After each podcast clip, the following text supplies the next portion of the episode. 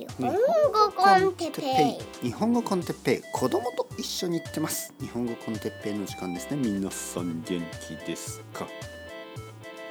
今日は散歩をしていて気がついたことについて。はいはいはい。皆さん元気ですか？日本語コンテッペイの時間ですね。えー、っとね。いい一日ですね、えー、悪くないあのー、まあちょっと時間があったんで散歩に行ってきましたよね。まあ奥さんと一緒にちょっと散歩しながら。まあいろいろな話をしたり。ね。えー、まあ世界のこと日本のこと。えー、個人的なこと。子供のこと。まあいろいろなことを話しますよね。であのまあ近所を歩きながらまあ話をしますね。で近所を歩きながらまあなんかこう良さそうなカフェを見つけたらちょっとコーヒー飲んだりとかね。そしてまたコーヒーまあコーヒーとちょっと甘いものね。なんかこうクッキーとかケーキとか。まあそういうのを食べてちょっと砂糖がね 砂糖がチャージされたらまあ、もっと歩きたくなりますよねそしてまた歩き始めてまあいろいろな、えー、道を歩くんですよね。そしてあのまあこの近所は結構住宅街でたくさんの家があるんですけどなんかこのコロナが終わるぐらいかなからあの工事がさらに増えましたね。はいなんかこう古い家が壊されて新しい家が建つっていうね。もうそれを繰り返してます。まあ日本は結構そのスクラップビルドとか言われますけどね、えー、こう壊して新しい家を建てる、ね、古い家を壊して新しい家を建てる。まあたまに全然古くないまあ十分新しい家を壊してまた新しい家を建てることもあるしちょっともったいないなとか思うんですけどまあまあ資本主義だからしょうがないですよね。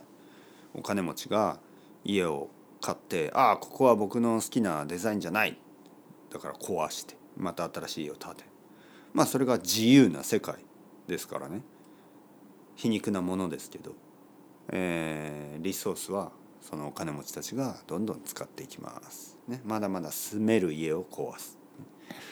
まあそんなことを見ていると、まあ、ちょっと基本的には批判的になりますよね。そのあまた新しい家が建つのか、ね、また金持ちのための 新しい家が建つのか、はい、ちょっとあのまあその人に恨みはもちろんないですよ。その人を知らないしあのいいですね。と思うけどそのまあなんかこうおめでとうって感じではないかな。っていうのがまあ素直な気持ちですね。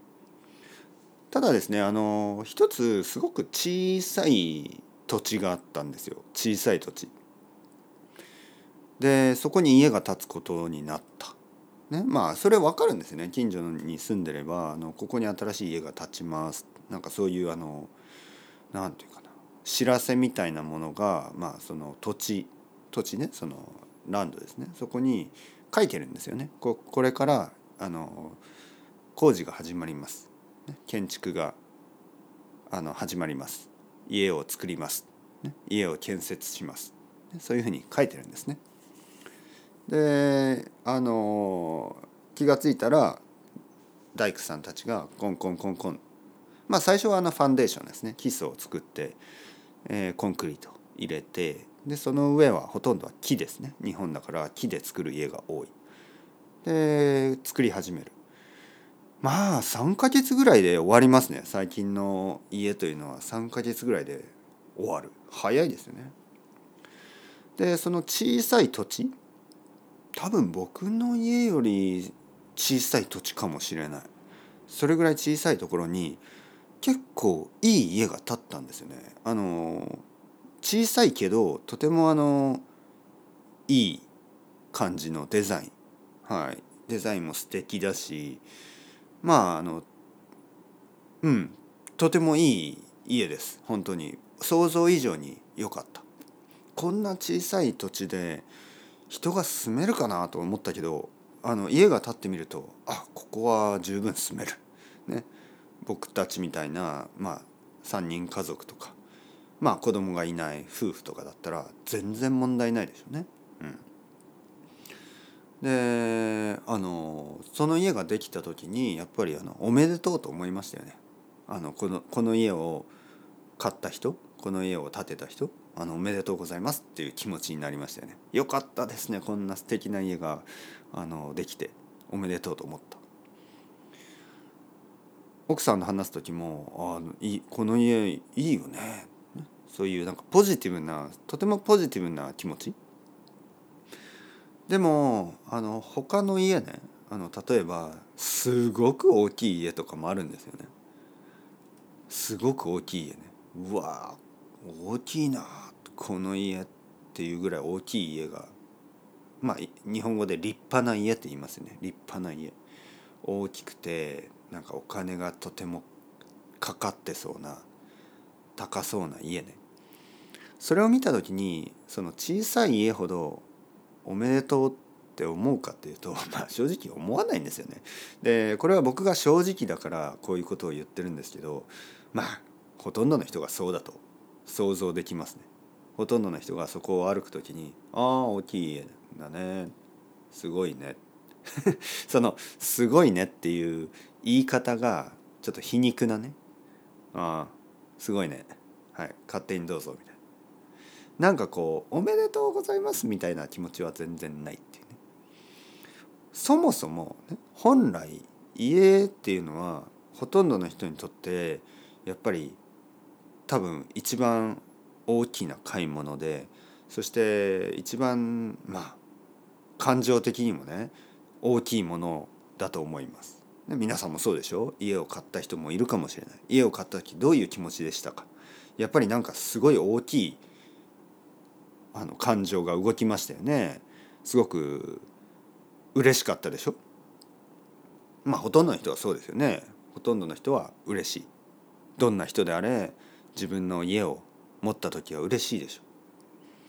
でまあ家族とか友達とかは「おめでとう」ね「よかったね。おめでとう」そう思うでしょ。まあ近所の人たちもね本当にあのおめでとうと思うんですよね。あの僕の田舎でも新しい家ができた時はなんかみんながなんかこうおめでとうっていう気持ちですよね。あのなんかこう家を建てたその一つの達成達成したことですよね。まあ、仕事を頑張ってお金を貯金してでまあもちろん銀行からお金を借りて家を買った。でこれからさらに頑張ってねお金を返していく。そしてその家族でねあの新しい家に住む、ね、僕は小学生の時もそうでしたね。友達の友達の家族が家を建てたりするとなんかすごい今度遊びに行っていいみたいな感じでみんなで遊びに行ってすごいすごいすごいみたいな本当にポジティブな気持ちね。でなんかこう僕の両親とかも「おめでとう」っていう感じでねその友達の家にちょっとこうプレゼントあげたりとかねなんかこうなんかみんなであの祝う感じがしましたよね。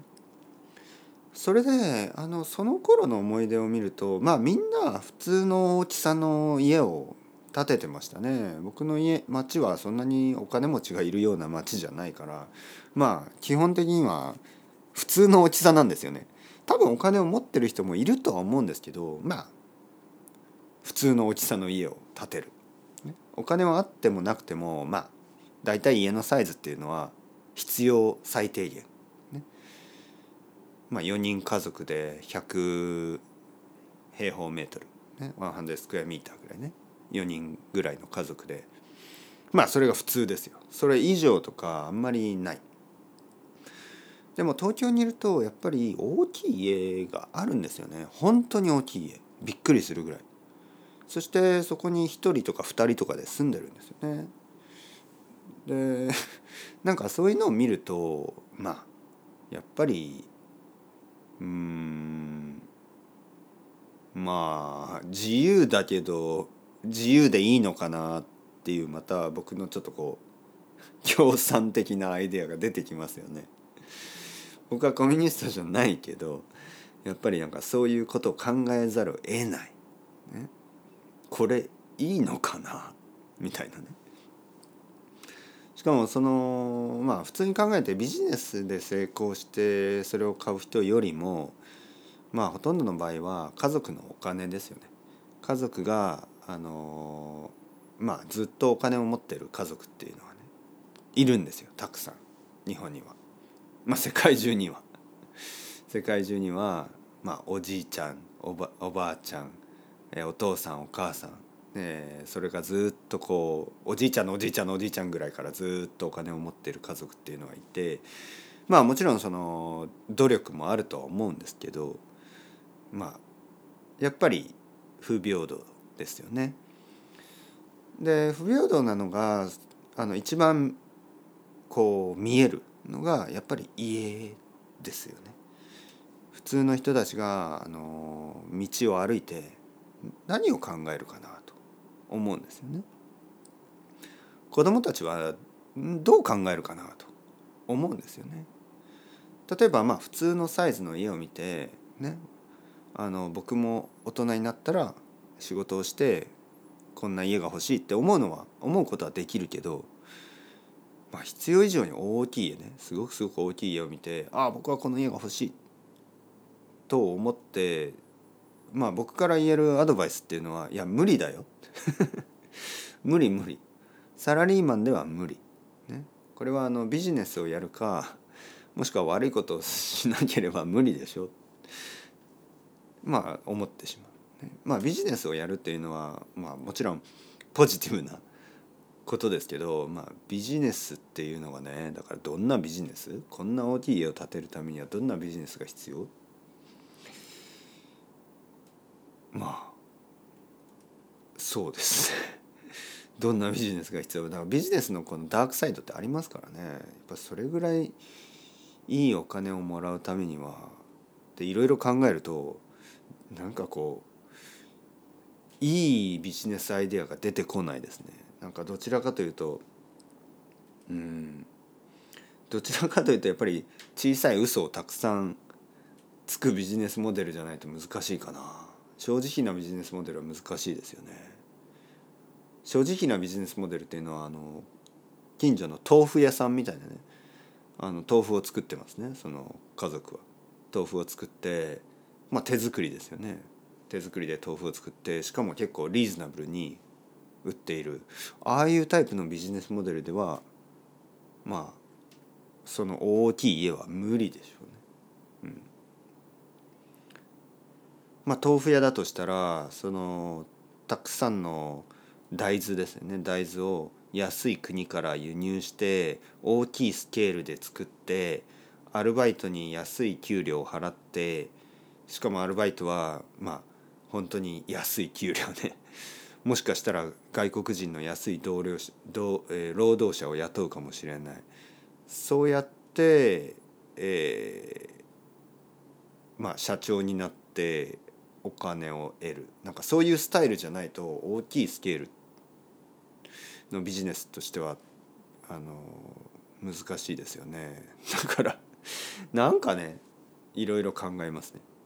というわけであの街を歩いてて散歩をしててちょっとそういうことを考えました。答えはもちろんありません。答えはないけどもまあそのやっぱりちょっと考えましたよね。そのどうしてこの普通の家、ね、小さい家ができた時にすごくなんかおめでとうと思ったのかそしてなんかその56倍あるねサイズのもっとかな10倍ぐらいあるのかな？それぐらいのサイズの家ってあるんですよいくつも。でそういう家ができた時になんかはあ っていうねがっかりした感じ？何なのかなと思いましたよね。これはね多分ねあの世代によって違うと思いますね。多分僕の両親みたいな人はもしかしたらなんかすごい大きいあそこの家は大きいすごいみたいななんかこうお金持ちをこうなんかこうすごく尊敬するみたいなね、まあ、そういう世代ですよね。だけど僕たちとかもっと若い人たちってもっと冷めてるんじゃないのかなと思いますね。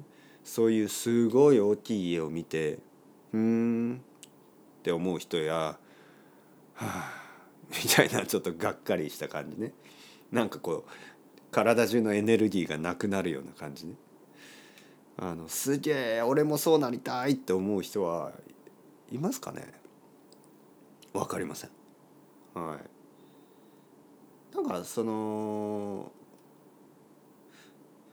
まあアメリカ人の生徒とかとそういう話をするとまあたまにね違う意見がありますよね。僕とは違う意見ね。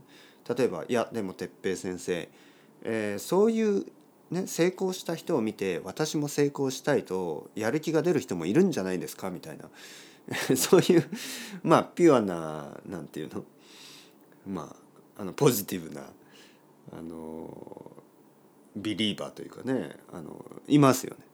で僕もまあそう考えてた時もありましたし今でもそういうアイデアも認めます。そういうアイデアがあるということも認めます。まあ、だけどねやっぱりちょっとちょっとですね考え方が変わってきましたね。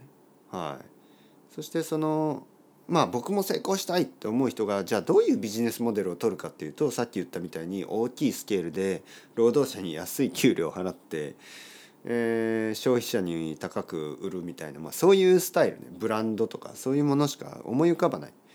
あの正直でみんながこうみんなの役に立つようなビジネスモデルってなかなか難しいですね。それぐらいの大きい成功になると。